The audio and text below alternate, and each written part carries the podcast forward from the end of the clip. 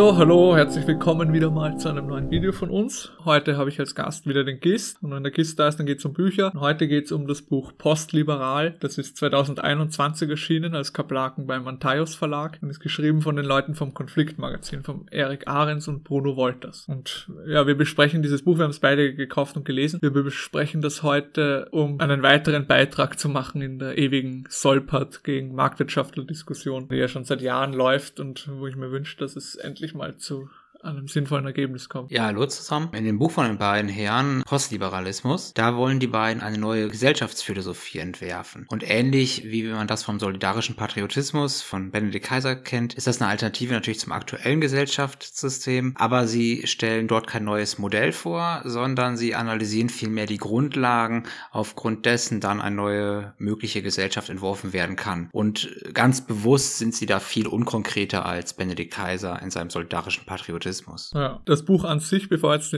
auf den Inhalt eingehen, ist auch geschrieben, ähnlich wie beim Kaiser und noch viel schlimmer in diesem akademischen Laberstil oder dieser philosophische Laberstil, den wir von den neuen Rechten kennen. Also wahrscheinlich rein vom Inhalt her hätte man das Buch auf ein Viertel runterkürzen können und wird nicht wirklich was verlieren. Und das, das passt halt so ein bisschen in das Bild, was wir momentan von den neuen Rechten haben, nämlich dass da viel Gelaber ist, viel Philosophenjargon und dass das auch der alten Linken recht ähnlich ist in der Wortwahl und in der Art zu schreiben. Und wir mögen das ja nicht so gern, diese unkonkrete, schwafelige Schwurblersprache. Also, und dass sie den alten Linken ähnlich sind, das ist jetzt nicht irgendeine haha, neue rechte alte Linke, irgendwie Boomer-Kritik, sondern das machen die ja durchaus absichtlich. Also die beziehen sich auch auf linke Denker wie Marx und in dem Buch auf Adorno. Ja, genau so. Zentral ist hier die Abarbeitung an Adornos äh, Dialektik der Aufklärung. Und äh, selbst sagen sie auch, dass die beiden zentralen Vordenker des Postliberalismus nun mal Hegel und Marx sind. Ja, zentral ist da auch die Abarbeitung an Adornos Dialektik der Aufklärung. Und äh, sie benennen auch Marx und Hegel als zentrale Vordenker des Postliberalismus und machen da auch einen Vergleich mit dem dem Prometheus, also dass er der Marx die Sonne, das Licht vom Himmel holt damit. Also die haben schon eine Bewunderung dafür.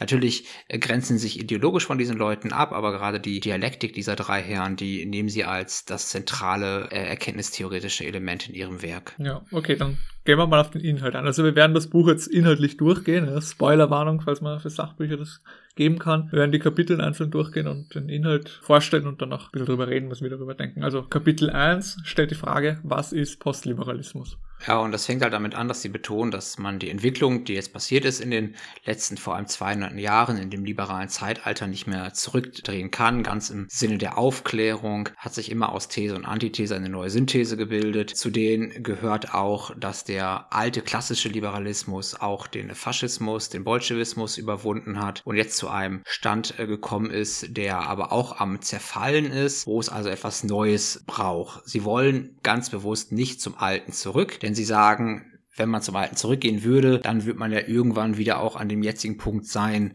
an dem wir heute sind. Und entsprechend machen sie sich eher Gedanken darüber, wie kommen wir von diesem aktuellen neoliberalen Globo-Homo-Liberalismus hin zu einer neuen Welt, zu diesen Postliberalismus eben. Allerdings äh, könnte man jetzt hier darauf eingehen, dass natürlich die heutige Welt sehr komplex und schnell und vernetzt ist, weswegen äh, das Etablieren eines zum Beispiel eines Kaiserreichs oder einer Aristokratie nicht automatisch zu dem heutigen Globo Homo Liberalismus wieder führen muss, weil die Startbedingungen und die Rahmenbedingungen einfach ganz andere sind. Das ist ein bisschen so eine geschichtsphilosophische Frage, oder? Glaubt man, dass die Geschichte irgendwie deterministisch ist, mehr oder weniger, dass ein Zustand immer zum nächsten führt? Oder glaubt man, dass man durchaus da in die Geschichte eingreifen kann. Wir sind ja hier eher so die Reaktionären, die sich wünschen, ach könnte man doch nicht in die Vergangenheit zurück. Und da beziehen sie sich auf Adornos Dialektik der Aufklärung, da werden wir dann später eh noch genau drauf eingehen, und beschreiben ihm, dass die Aufklärung, die die Menschen so befreien soll, und die hat zwar die alten Mythen zerstört, Aristokratie und, und Christentum, Religion, diese ganzen Sachen, aber sie hat gleichzeitig neue Mythen geschaffen, nämlich Freiheit, Gleichheit, Brüderlichkeit und natürlich das, was wir Science nennen, diesen Wissenschaftskult, der halt einfach die Religion ersetzt hat. Und das Freiheit und Gleichheit im liberalen Sinne schaffen Hierarchie und Herrschaft nicht ab. Nur weil jetzt der Liberale sagt, dass alle Menschen gleich sind und frei an Rechten und Würden geboren und was weiß ich, schafft das nicht die Naturgesetze der Herrschaft ab, sondern verschiebt sie nur. Früher hat man gehabt die Monarchen und die Feudalherren, die über die Untertanen herrschen das war recht klar und, und auch wirklich im System eine bewusste Unterscheidung. Also da waren nicht alle Menschen gleich. Und heute sind zwar formal alle Menschen gleich, aber es gibt natürlich trotzdem wieder eine Herrscherschicht und eine unterdrückte Schicht. Aber heute sind die Herrscher Herrscher die Oligarchen und die unter ihnen sind die Arbeiter oder die einfachen Leute, der Mittelstand, wie auch immer man das nennen will. Das Wichtige ist halt, diese Herrscher heute, die herrschen ja die haben ganz klar die Macht, das sieht man überall, das wissen wir eh alle, aber ihre Macht ist nicht mehr wirklich im System bewusst benannt. Es gibt keine Standesprivilegien offiziell mehr und diese ganzen Sachen, aber natürlich gibt es trotzdem eine Mehrklassengesellschaft, wo es Herrschaft gibt und wo es Unterdrückung gibt. Und das ist auch so eine Erkenntnis, die, die sie haben oder die eh schon lang bekannt ist.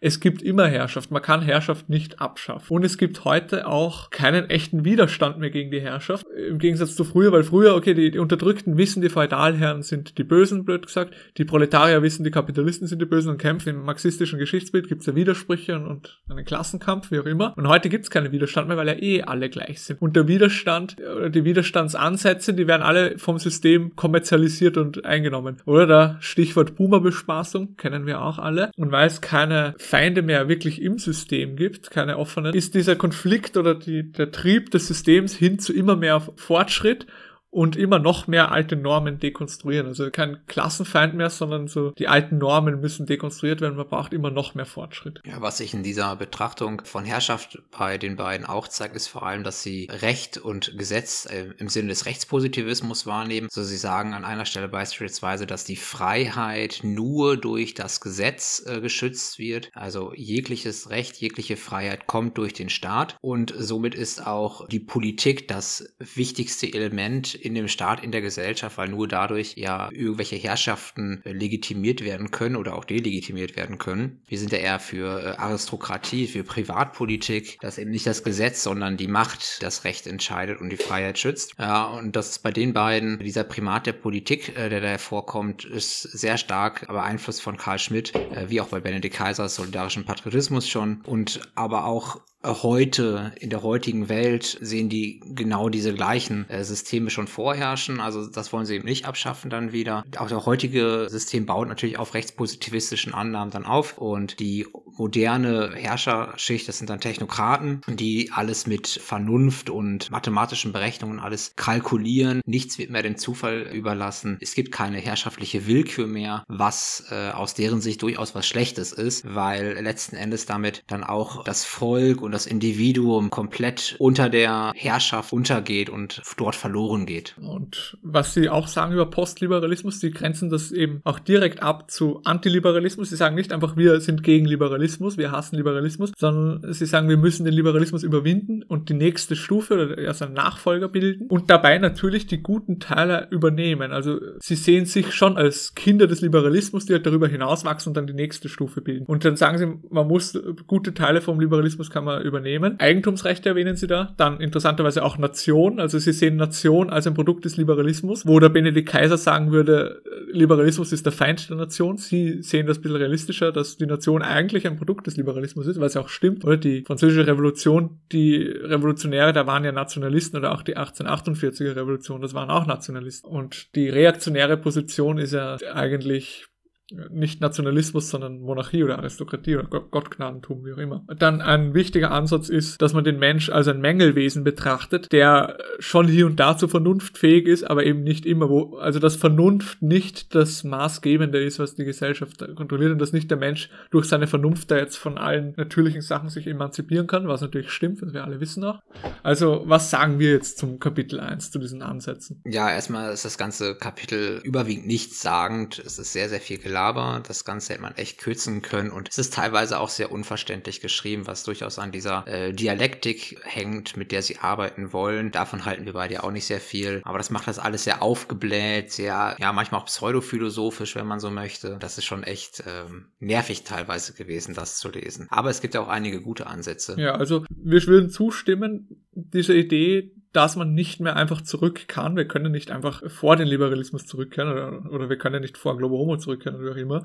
Also, dass man schon irgendwie was Neues schaffen muss und nicht einfach sich ausruhen kann, oh, wie toll war doch die Monarchie vor 500 Jahren. Und die Idee, dass die Aufklärung einfach falsch ist in diesen Idealen von Vernunft und dass man sich von der Natur befreien und emanzipieren kann, glauben wir auch nicht, dass das geht. Und dass man nicht einfach stumpf antiliberal sein sollte, sondern gute Elemente durchaus übernehmen kann, da stimmen wir auch voll und ganz zu. Wir beides waren ja lange Libertäre und halten auch schon auch sehr viel von diesen Ideen, wenn auch nicht philosophisch, dass man da gute Elemente übernehmen sollte. Stimme ich auch zu, nur weil ich, ich würde vielleicht andere Elemente als gut sehen als Sie. Aber Eigentum behalten, da, das wäre für uns sehr wichtig. Während ich befürchte, dass es bei Ihnen eher nur so ein Lippenbekenntnis ist. Weil der Benedikt Kaiser schreibt ja auch, dass er Eigentumsrechte an und für sich schon behalten will.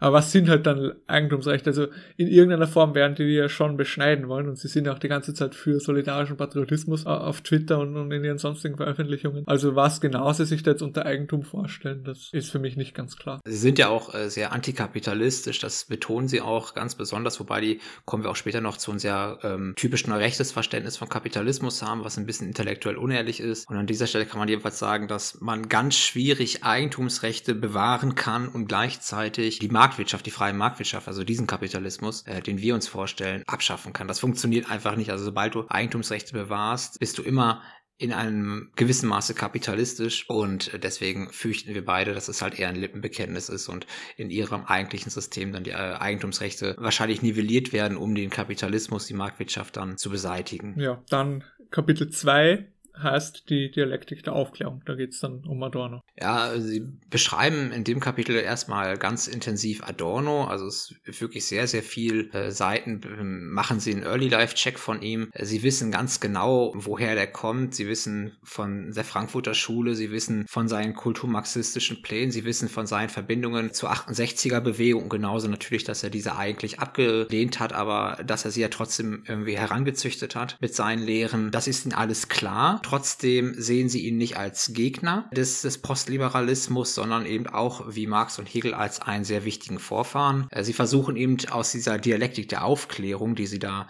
besonders besprechen, natürlich das Gute herauszunehmen, also aus ihrer Sicht das Gute und damit weiterzuarbeiten. Was ein bisschen komisch dann aber ist, wenn sie Adorno vorstellen und wie gesagt, sie wissen ja alles über den, über die Frankfurter Schule, tun sie dann trotzdem so, als wäre er der Urheber dieses Nachkriegs-Globo-Homo-Liberalismus, den wir aktuell haben. Ja, obwohl sie eigentlich ganz genau wissen, dass es ein Kulturmarxist durch und durch war. Ja, und, und zwar im wahrsten Sinne des Wortes. Kulturmarxismus, das Wort wird mir auch viel zu häufig verwendet, wenn eigentlich Liberalismus gemeint ist, aber der war ja wortwörtlich ein Marxist. Gut, also dieses Aufklärungskapitel da. Ich habe das sehr interessant gefunden, dir jetzt nicht so gut gefallen. Ich versuche jetzt diese These von Adorno äh, wiederzugeben, ist natürlich kompliziertes Adorno-Zeug, also nicht wundern, wenn es ein bisschen komisch klingt teilweise, aber ich versuche das so gut ich es kann. Also zuerst erwähnen Sie so die, ja, im Wortsinn von Aufklärung, dass man aufgeklärt wird über etwas. Wenn individuell, wenn das passiert, wenn ein Kind über etwas aufgeklärt wird, wenn das Kind erwachsen wird, dann geht diese Aufklärung einher auch mit einer Entzauberung, mit einer Disziplinierung. Oder ein Kind, das aufgeklärt wird, das kann so ein bisschen hinter den Zauber auf einmal blicken und sieht, dass das gar kein Zauber ist. Und das wird dann auch mit der harten Realität konfrontiert. Oder ein, ein Kind, das nicht aufgeklärt ist, das das kann halt immer spielen und so weiter, aber es ist natürlich nicht frei, weil es dann Eltern gehorchen muss. Und wenn es dann erwachsen wird, dann wird es zwar frei, mehr oder weniger, aber es ist dann, muss gleichzeitig auch äh, diszipliniert werden oder sein, damit es bestehen kann in der Welt. Es kann dann nicht den ganzen Tag spielen. Als Kind denkt man sich, ja, wenn ich dann erwachsen bin, dann werde ich aber den ganzen Tag Computer spielen und wenn man dann erwachsen ist, dann sieht man, das geht überhaupt nicht. Dann reden sie auch über, über Intellektuelle. Also Intellektuelle waren immer mit der Macht verbunden. Die haben immer mit den Mächtigen zusammengearbeitet oder waren sogar selber die Mächtigen. Und früher war das noch recht funktionalistisch. Ja? Die, die frühesten Intellektuellen, die haben halt, das waren Schreiber als, als Schrift noch sehr unbekannt, weil die haben halt äh, geschrieben und so weiter für die Verwaltung gemacht und, und, und mehr und mehr mit der Moderne hat intellektuell sein zum Selbstzweck werden können, dass man einfach ergebnisoffen intellektuell sein kann. Das erwähnen sie auch. Aber jetzt die, die Hauptessenz von dieser Dialektik der Aufklärung. Wir haben mit der Aufklärung und, und mit der geschichtlichen Entwicklung einen technologischen Fortschritt und einen Zivilisationsprozess, der ermöglicht, dass die Menschen immer mehr über die Natur herrschen. Der Mensch hat sich die Natur untertan gemacht, kann sie immer besser kontrollieren, aber der Mensch ist natürlich auch selber ein Teil der Natur. Der Mensch ist ja auch ein natürliches Wesen. Der kommt nicht von außen, sondern der ist aus dieser Natur hervorgegangen vorgegangen. Also wenn man die Natur beherrscht, dann beherrscht man auch den Menschen. So versuche ich das zu verstehen dass wenn man, wie wir das jetzt können, immer mehr hinter die Geheimnisse der Natur blickt, immer mehr technische Möglichkeiten hat, dann braucht das zwangsläufig mehr Herrschaft und hat auch diese Tendenz zur Globalisierung. Oder stellt euch vor, so Erfindungen wie, wie Flugzeuge oder Atombomben oder Satelliten oder auch Gentechnik, das sind einfach in ihrer Wesenheit globale Dinge. Und wenn es diese Dinge gibt, dann kann man nicht mehr eine Stammesgesellschaft haben, sondern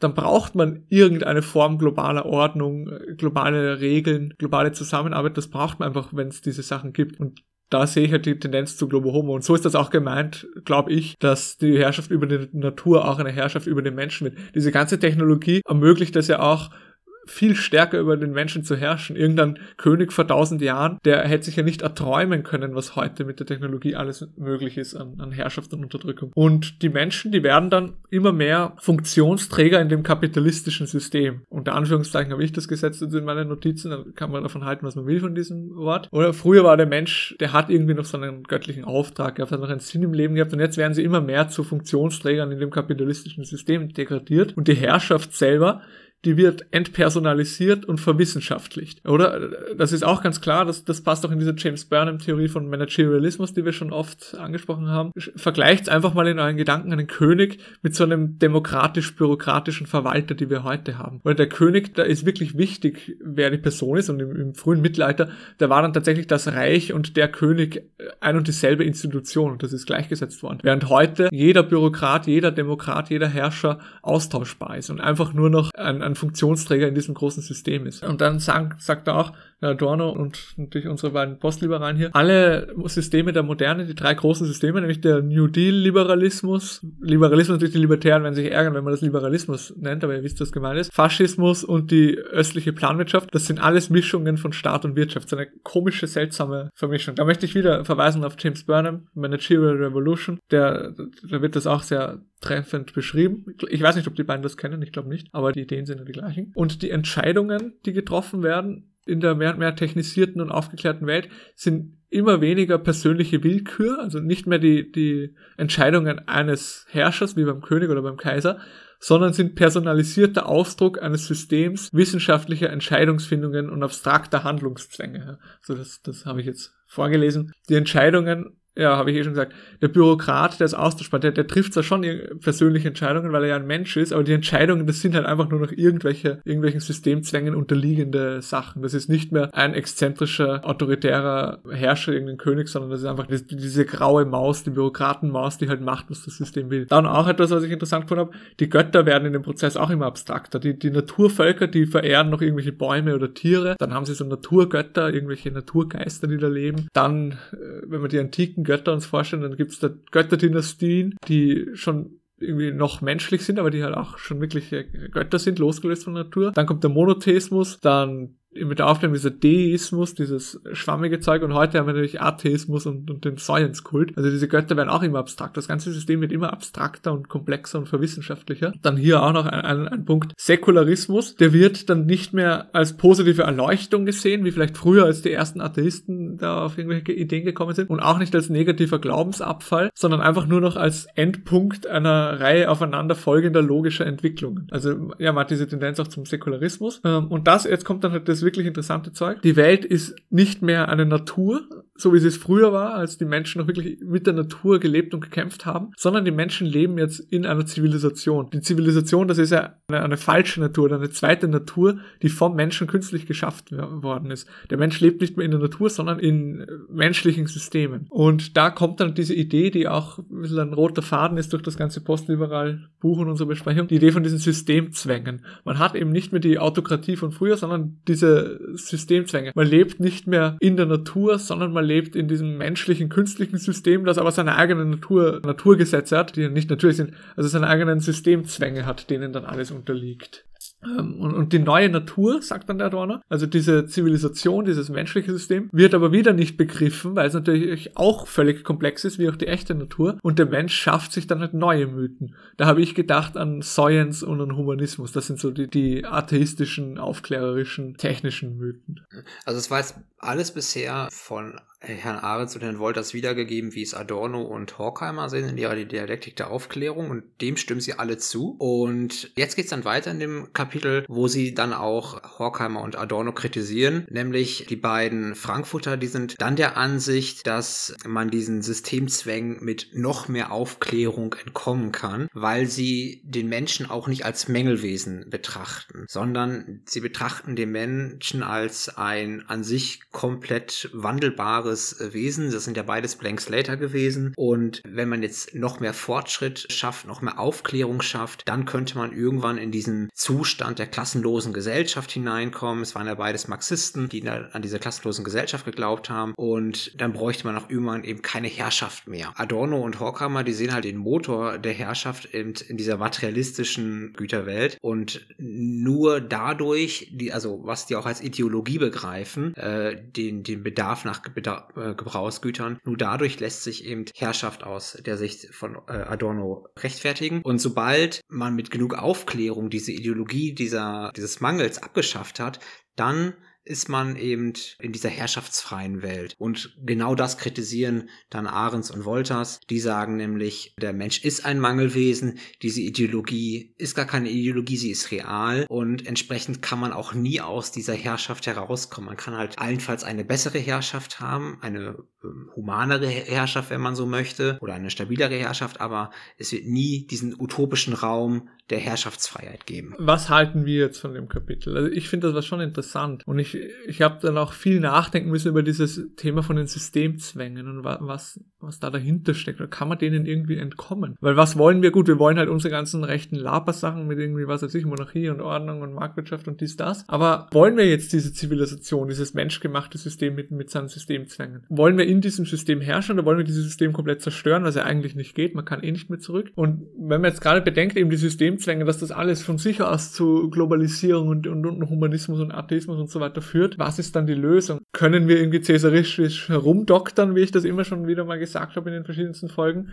Oder müssen wir dann irgendwie Globo Homo von rechts machen, falls wir es überhaupt schaffen? Oder gibt es eh keinen Ausweg? Also die Frage, die beschäftigt mich und das finde ich schon sehr interessant. Und ja, falls man was ändert, das würde ja bedeuten, dass man diese liberale Ordnung äh, zerstört oder überwindet und dann in den Postliberalismus kommt, wo es ja darum geht in dem Buch, was kommt dann, was macht man dann, also, wie geht man dann um mit diesen Sachen? Das, das das hat mich beschäftigt. Ich habe keine wirkliche Antwort. Ich glaube, man kann eigentlich nicht mehr aus den Systemzwängen und aus, aus dem ganzen Globo-Homo-System auskommen. Was, was haltest du von dem Kapitel und was sind deine Gedanken dazu? Mir hat das Kapitel nicht ganz so gefallen. Also die Ansätze fand ich auch sehr interessant, genau wie du. Allerdings würde ich das eher mit der neuen Institutionenökonomie und der evolutionären Ökonomie genauso gut erklären können oder beziehungsweise noch viel eleganter und viel kürzer und nicht so viel herumlabern müssen. Deswegen hat es mir nicht ganz so gefallen. Die Systemzwänge, die sehe ich sogar eher als was Notwendiges und teilweise auch Positives an. Also ich denke eben, man muss gar nicht diese Systemzwänge äh, zerschlagen und überwinden. Der Anfang von Adorno und Horkheimer lag ja auch darin, dass wir Menschen der Natur, wir mussten mit der Natur kämpfen, wir mussten ja unser Überleben der Natur abbringen. Und früher heißt es also bei den Höhlenmenschen, die hatten ja auch Zwänge, keine Systemzwänge, sondern eben diese Naturzwänge, was ja auch an sich die Zwänge eben deren Systems waren. Äh, mit dem technischen Fortschritt und dadurch die Aneignung der Natur durch den Menschen haben wir diese Naturzwänge ablegen können Gleichzeitig haben wir natürlich mehr Macht erhalten durch die technischen Fortschritt und konnten dadurch natürlich andere Zwänge uns Menschen auferlegen,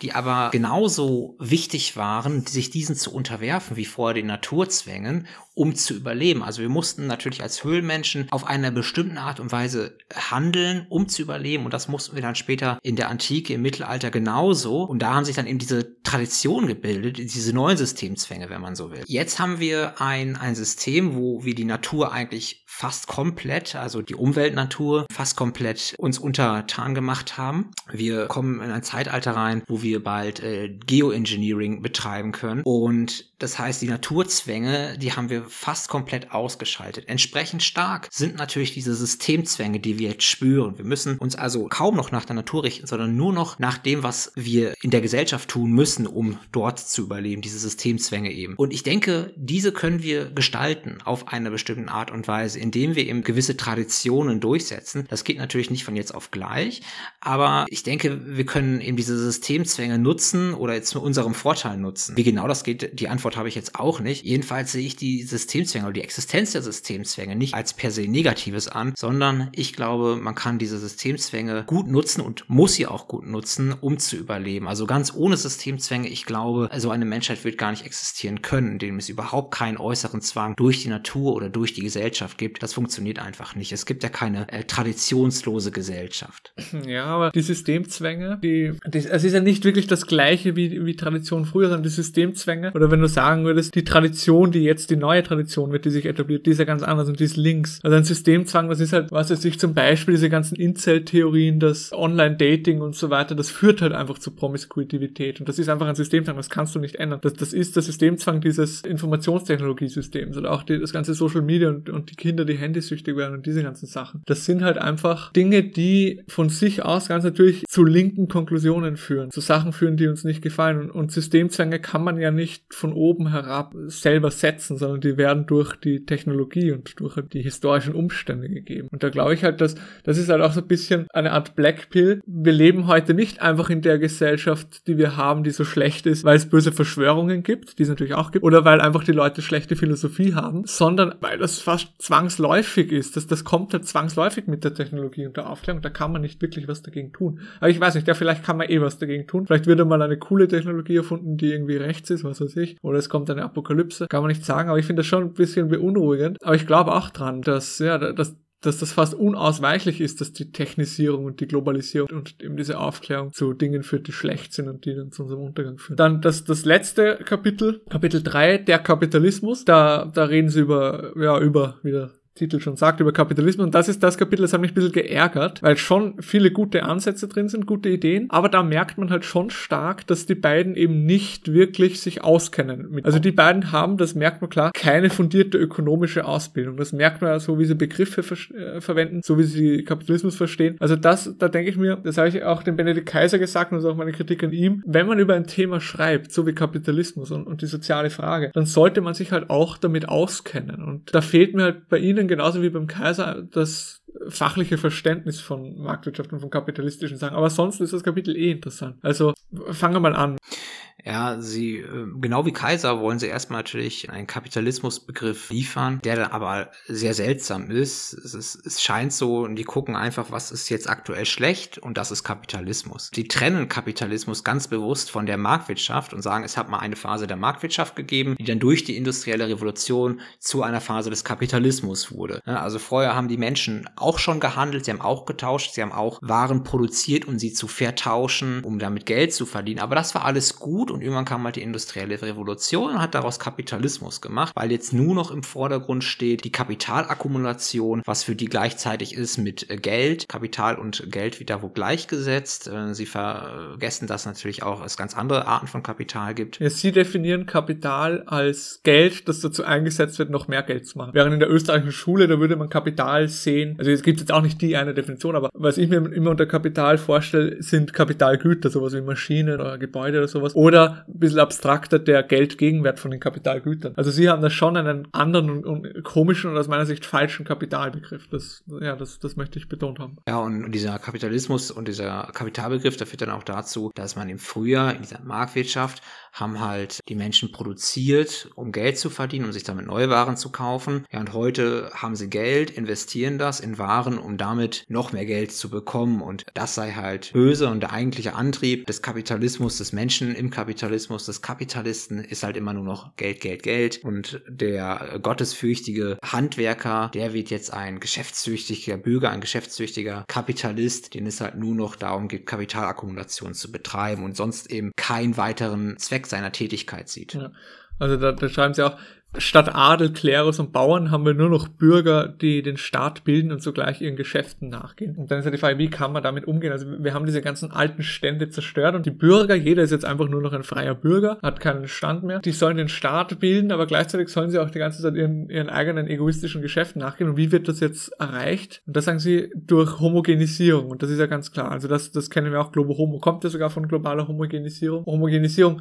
Im Liberalismus haben wir Homogenisierung nach Stand oder wir haben halt halt Homogenisierung auch nach, nach Stand, nach Klasse im Marxismus. Das soll das ganze Proletariat homogenisiert werden. Oder im Nationalsozialismus haben wir ähm, Homogenisierung nach Rasse. Das soll das deutsche Volk homogenisiert werden. Und im jetzigen Globo-Homo-System, wir haben ja schon oft gesagt das Wort, aber ich verwende es nochmal, da ist einfach nur Menschsein, das von auch homogenisiert. Wir sind alle Menschen, oh, wir sind eine Menschheitsfamilie, wir kennen ja dieses nervige Geschwafel. Und natürlich, also da wird homogenisiert und das Heterogene wird dann vernichtet. Also der, der Kommunist will die Kulaken und die, die Bourgeoisie vernichten und der Nationalsozialist will die Juden vernichten und Globo-Homo-System, ja, das will die vernichten, die nicht der Idee des Menschseins irgendwie gefallen. Das will er die Traditionen und die Werte und die einzelnen Völker und Kulturen zerstören. Oder die in letzter letzter Konsequenz bedeutet Globalismus eben die Abschaffung ethnokultureller und biologischer Identität. Das wird zerstört, damit man diese kapitalistische Bürgergesellschaft hat, wo alle Bürger da herumhandeln und herumproduzieren und ihr Kapital akkumulieren. Sie machen ein bisschen so eine Epochenübersicht, die Entwicklung des Kapitalismus. Und jetzt haben wir diese neoliberale globalistische Epoche, sagen sie, die, also da sind sie schon so ehrlich, dass sie jetzt sagen, wir haben nicht mehr das gleiche wie irgendwie Henry Ford Kapitalismus. Also jetzt haben wir einfach nur noch Managed Decline. Wir haben totalen Zerfall und alles wird immer elender und schlimmer. Und die philosophische Voraussetzung für den Kapitalismus, sagen sie, das ist Individualismus und die Ablehnung klassischer Metaphysik, oder? Also das habe ich eh auch schon oft kritisiert. Dieser Individualismus, die, der Egalitarismus und dieses säkulare Science-Weltbild, haben wir eh schon Folgen dazu gemacht. Das ist die philosophische Voraussetzung für den Kapitalismus und, würde ich sagen, auch für den Liberalismus. Ja, und dann ganz klassisch links, wenn man so will, aber auch klassisch rechts genauso, ist für sie der, der Inbegriff des Kapitalismus, dieses individualistischen Kapitalismus, der Homo economicus, also diese Idee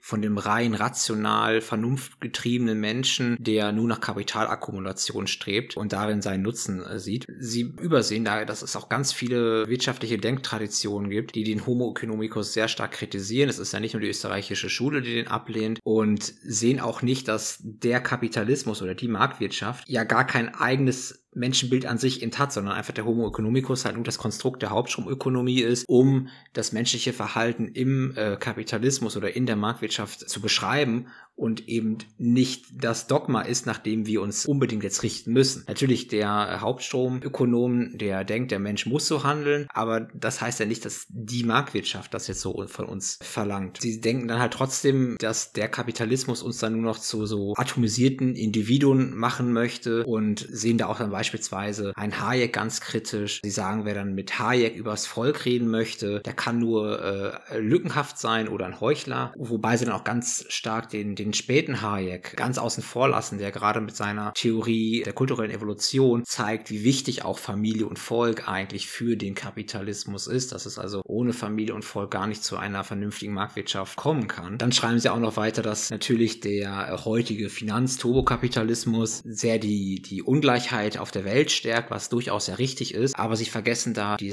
das Wirken der Zentralbanken, der EZB, der Federal Reserve, ganz stark dabei. Sie schreiben überhaupt nichts über das Fiat-Geldsystem, über Anleihenkäufe der Zentralbanken. Dann äh, schreiben sie auch noch natürlich über diese neoliberale Wende. Das heißt, Megan Thatcher und hier der US-Präsident Ronald Reagan, die dann in den 70ern ganz stark das System beschleunigt haben, vergessen da dann beispielsweise aber auch, dass in dieser Zeit der 70er Jahre die Goldpreisbindung des US-Dollars gefallen ist mit dem Nixon-Schock. Übersehen sie, dann schreiben sie auch über das Woke Capital, also wo du Peter schon mal mit dem Finanzopfertum hier eine Folge hattest. Also sprich, dass Unternehmen wie Coca-Cola oder BMW sich jetzt mit Regenbogenflaggen schmücken und äh, LGBTQ-Propaganda fahren, vergessen dann aber auch gleichzeitig wieder, dass in den 30er Jahren auch diese Unternehmen genau das gleiche eben äh, unter Hitler getan haben, sprich halt mit Hakenkreuzflaggen Propaganda betrieben haben. Also es letzten Endes ja nur diesen Unternehmen nicht um das System selber, um diese LGBTQ-Propaganda geht, sondern eigentlich ja letzten Endes nur um Absätze und Umsätze und dabei ist ihnen ja auch jedes System recht. Und dann würden sie natürlich genauso die Propaganda der Nazis fahren, wie heute unter dem LGBTQ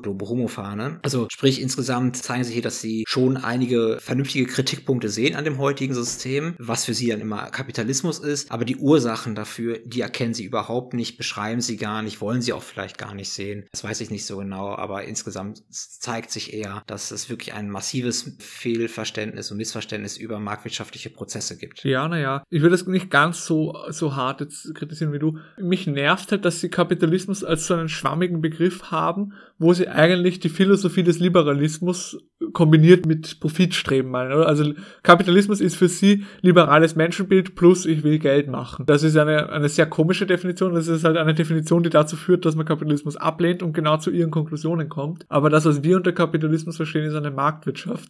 Und die kann man auch haben, losgelöst von dem liberalen Menschenbild und diesen liberalen äh, philosophischen ja, Seuchen oder, oder äh, diesem Gift, das die liberale Philosophie ist. Und das natürlich Profitstreben an sich, ja, ob man jetzt nach Profit strebt oder nicht, das ist eine individuelle Entscheidung. Natürlich, wenn man in, in der sinnbefreiten modernen Welt lebt, dann hat man nicht viel mehr zu tun im Leben, als nach Profit zu streben. Also ich würde sagen, ihre Kritik stimmt ja schon. Nur sie lassen aus, dass da vieles eben von Staat ausgeht. Sie tun so, als wäre das ein Produkt der Marktwirtschaft, des Kapitalismus, während dieses heutige System und diese ganzen Probleme, die sie beschreiben, ja eigentlich damit zusammenhängen, dass der Staat und das Kapital, wenn man es so nennen will, zusammenarbeiten und einfach ein einheitlicher Block sind, der Traditionen und so weiter zerstören will. Aber es geht ja noch weiter in ihrem Buch. Sie kritisieren dann zu Recht, dass die Wirtschaft heute künstlich vom Staat aufgebläht wird, um die Krise noch hinauszuzögern, dass die Finanzwirtschaft keine tatsächlichen Produkte mehr bietet, sondern einfach nur noch irgendwas ist. Und das stimmt ja auch, oder? Die ganzen Aktienmärkte sind ja völlig äh, fernab jeder Realität. Das ist einfach nur noch irgendein korrupter Sumpf für die reichen Leute und die Zentralbanker. Aber sie glauben halt wieder, dass der Kapitalismus daran schuld ist. Und das ist dieser unehrliche Kapitalismusbegriff, weil natürlich die bösen Leute, die reich werden wollen und die Kabale oder wie auch immer man das nennen will, die machen das schon absichtlich. Das stimmt schon. Aber ich würde nicht sagen, dass das der Kapitalismus ist, sondern das sind halt böse Leute gepaart mit giftiger Philosophie des Liberalismus. Aber eine Marktwirtschaft an sich ohne die anderen Sachen führt ja nicht zu diesen Sachen. Aber ich weiß schon, es ist schwer, Marktwirtschaft von der Philosophie dahinter zu trennen. Dann kritisieren sie auch gut und richtig die Euro-Rettung, dass einfach mit staatlichem Geld das kaputte System noch weiter aufgestützt wird. Das soll ihnen halt auffallen, das ist jetzt nicht wirklich kapitalistisch. Und dann,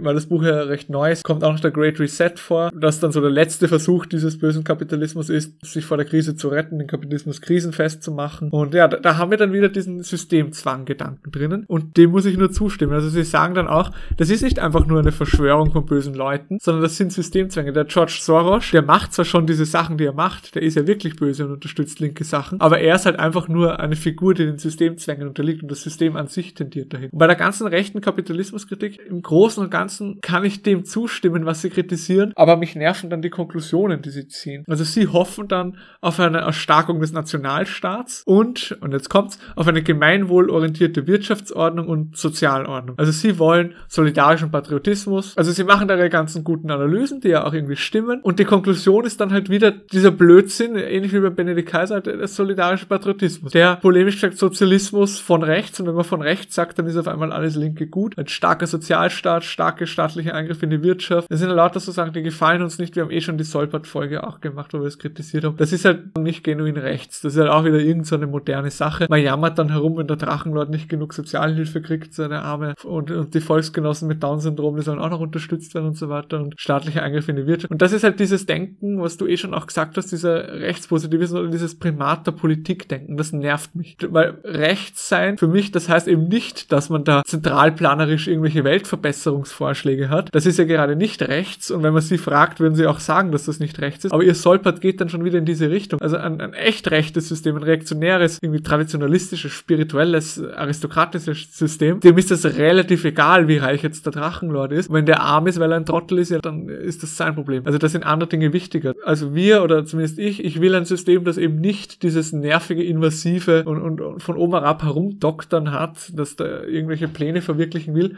sondern ich will halt einen makroautoritären Zustand, wo gewisse Regeln und Traditionen durchgesetzt werden, aber wo halt die Menschen ansonsten machen können, was sie wollen. Also, und nicht da, oh, wir müssen da jetzt unser Volk einen unter den Nationalstaat haben, der sozial ist. Das nervt mich einfach, diese Idee. Und drum kommen dann auch immer diese unehrlichen Kapitalismuskritiken und da wird dann alles vermischt. Ihre Kritik stimmt. Und wenn man Kapitalismus so komisch definiert wie sie, dann passt das ja auch, was sie sagen. Aber die Konklusion ist dann wieder, wir müssen den Kapitalismus in unserem Sinne ablehnen. Wir müssen freie Märkte ablehnen. Wir müssen äh, diesen Eigenverantwortungsgedanken im Sozialbereich ablehnen. Wir brauchen Sozialstaat und wirtschaftliche Eingriffe durch den Staat. Und das nervt mich einfach, dass, dass da unehrlich wahre Sachen gesagt werden und dann Konklusionen gezogen werden, die so gar nicht daraus folgen. Wie hast du dieses Kapitel aufgenommen? Äh, ja, ziemlich ähnlich. Also es erinnert mich ganz stark an dem Buch äh, Freiheit statt Kapitalismus von Sarah Wagenknecht, die ja genauso gut wie jetzt Herr äh, Ahrens und Herr Wolters viele richtige Sachen an unserem aktuellen Wirtschaftssystem kritisiert haben. Also genau das gleiche sagen wie eigentlich Libertäre auch, was halt falsch läuft. Das Problem ist halt genau wie du sagst, es fehlt dieses ökonomische Hintergrundwissen dafür, warum ist es eigentlich so, wie es ist. Und weil dieses Hintergrundwissen irgendwie fehlt, versucht man das immer mit seiner Ideologie zu vermengen oder zu erklären und ja, dann kommen halt diese wirklich teilweise sehr unehrlichen Aussagen heraus. Also die einzige Lösung halt sein kann, man muss noch rechter sein, äh, um das ganze System zu heilen und alles andere wäre dann nur eben ja entweder rückwärts rückwärtsgewandt oder noch mehr Kapitalismus. Die Grundlage fehlt eigentlich hier für eine vernünftige Kritik. Okay, also jetzt was sagen wir abschließend über dieses Buch? Ist es gut, ist es schlecht, ist es wichtig, ist es richtig? Und ich würde sagen, es sind halt schon gute Punkte drinnen, die haben wir jetzt eh alle schon genannt. Ne? Auch interessante Gedankenanstöße. Aber alles in allem ist es halt schon nervig. Also man hat einerseits den Schwafelstil, diesen unklaren linken Schwafelstil, das nervt mich. Man weiß nicht, was wollen die jetzt wirklich? Was meinen sie wirklich? Das ist immer so dieses, man weiß nicht, was wollen die. Das ist in der neuen Rechten ein roter Faden. Es wird herumgelabert mit möglichst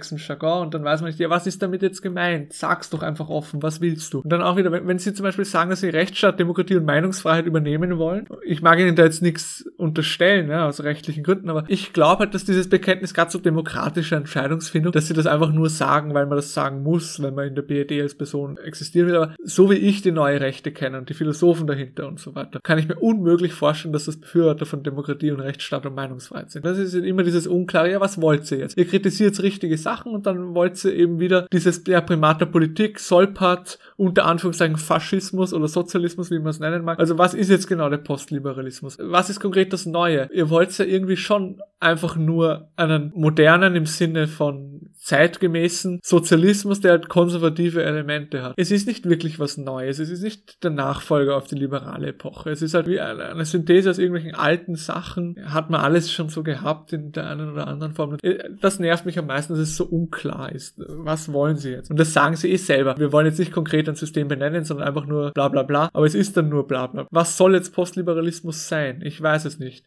Es soll das sein, was auf den Liberalismus folgt. Es soll konservative Punkte haben. Es soll vom Liberalismus was übernehmen. Okay, aber ja. Also siehst du das auch so? Nervt dich das auch? Ja, was mir vor allem dann immer fehlt, ist dann auch die Antwort darauf, wie sollen dann deren Postliberalismus denn eigentlich überleben? Weil selbst sagen sie, okay, es gibt Systemzwänge, es gibt Herrschaft, wir können das nicht abschaffen. Das heißt aber genauso, in deren Postliberalismus gibt es das ja auch. Wieso sollte sich also der Postliberalismus nicht genauso wie der Bolschewismus oder der äh, Faschismus von diesem Globo Homo, klassisch Liberalismus, Neoliberalismus, Konstrukt, was sie da vor sich sehen, nicht auch geschluckt werden? Also warum sollte das jetzt wirklich die konkrete Folge darauf sein, die Überwindung des Globo Homo Liberalismus und nicht genauso nur eine kurzweilige Reaktion, die genauso getilgt wird? Also was macht diesen Postliberalismus, und das ist beim äh, Benedikt Kaiser solidarischen Patriotismus genau das gleiche, was macht das jetzt denn bitte stabil und überlebensfähig? Ich sehe da jetzt wenig Ansätze, was das angeht, weil einfach diese Prozesse der Marktwirtschaft und das Handeln des Menschen da komplett außen vor gelassen wird. Man glaubt einfach, man macht ein bisschen Primat der Politik, man sagt, wo es lang geht und dann funktioniert das auf einmal, weil natürlich auch dieses rechtspositivistische Verständnis dann wieder dahinter ist. Ne? Wir machen ein Gesetz und dann ist das jetzt so und dann funktioniert das genauso, wie wir uns das vorstellen. Und das Einzige, woran es jetzt mangelt, ist an den richtigen Gesetzen. Es geht dann schon fast in die Richtung, es müssten ja nur mal die richtigen machen. Ne? Das ist halt intellektuell sehr unehrlich. Wobei Postliberalismus, so wie ich das verstehe, soll ja nicht etwas sein, das man bewusst erkämpft durch eine Revolution oder was weiß ich, sondern sie glauben ja, dass die, die Systemzwänge und dieses Versagen des Liberalismus und dieses ganze Elend, dass das an sich nicht stabil ist und das muss einfach zu was Neuem führen, weil diese immer mehr Atomisierung, dieser unerträgliche Zustand eigentlich, der kann nicht mehr lange halten, so verstehe ich es. Und der Postliberalismus, der kommt dann von sich aus. Also ich glaube schon, dass sie jetzt nicht nach dem Buch, was sie persönlich wollen, ist ja eine andere Frage,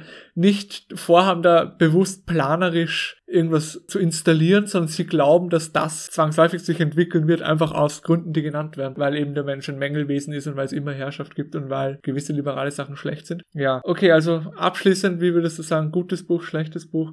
Es ist schon interessant, oder? Ja, also es ist definitiv interessant. Es gibt sehr viele Gedankengänge, die sich auch Libertäre durchaus mal stellen sollten, die da häufig auch äh, bei den Libertären intellektuell unehrlich verschwiegen werden und nicht berücksichtigt werden. In dem Sinne kann man das äh, empfehlen, aber jetzt der ganz große Wurf, auf den dann irgendwie die, die Welt gewartet hat oder auch die, die neue rechte Szene oder die libertäre Szene, das ist es auf jeden Fall nicht. Also dafür ist es zu viel Geschwafel und äh, zu wenig Inhalt. Man kann das, glaube ich, das Ganze wirklich auf ungefähr ein Viertel kürzen und einen schönen Blogbeitrag daraus machen oder einen Podcast Podcast mit einer halben Stunde, dann hat man, glaube ich, das auch alles gesagt. Also entsprechend, es, es ist ausbaufähig auf jeden Fall. Und ganz abschließend noch an die neuen Rechten wäre für mich der Appell, lernt wirklich einmal Ökonomie. Also das kann man auch ganz wertfrei machen. Lest halt ein paar Bücher von den Österreichern, lernt es einfach mal, ja. Das ist ein wichtiger Themenkomplex und einfach nur zu sagen, ja, wir wissen, liberale Philosophie ist schlecht und falsch, ja, stimme ich zu. Aber man muss halt trotzdem sich auch auskennen in diesen ganzen Sachen und auch ein bisschen über die Zentralbank, was die so machen. Das sollte man sich schon informieren und dann, ja, dann kommt man auch zu einem besseren, vollständigeren Weltbild. Ich glaube ja, je mehr man weiß, wie die Realität funktioniert, desto eher kann man auch auf sie Einfluss nehmen und desto eher kann man was Funktionierendes auf. Wenn man einfach einen Themenkomplex aus persönlicher Arroganz oder wie auch immer völlig außen vor lässt und sich nicht darüber bildet, weil ist ja eh nur alles liberales Geschwafel, dann übersieht man wichtige Komponenten der Realität und dann wird auch das eigene System nicht so funktionieren, wie man sich das wünscht, weil einfach die Naturgesetze anders sind als das, was man glaubt. Also das wäre wär mein Appell an die Neurechten und die Libertären natürlich. Macht euch mal ein bisschen Gedanken über eure liberale Philosophie, ob die wirklich so gut ist oder ob die nicht eigentlich ziemlich schlecht und schädlich ist und dass man da vielleicht äh, mal rauskommt. Also ist ja schon Zeit für die Libertären, dass sie endlich sich eingestehen, dass ihre Philosophie Dreck ist. Also man kann Hayeks Preise und Produktion lesen, ohne gleichzeitig Hayeks äh, Verfassung der Freiheit äh, zuzustimmen. Und genauso kann man auch merken, dass äh, es in Ludwig von Mises Liberalismus einige Probleme gibt, ohne dann zu sagen, dass seine Geld- und Konjunkturtheorie falsch ist. Ne? Also man sollte sich wirklich äh, auch sowohl als Libertäre als auch als Neurechter darum bemühen, die ökonomischen Grundlagen von den philosophischen Grundlagen der dieser Person zu trennen. Also das ist ganz einfach machbar. Man braucht kein Liberaler sein, um österreichische Ökonomie zu lesen. Und, äh, man kann österreichische Ökonomie lesen, auch wenn man dann Liberalismus ablehnt. Das ist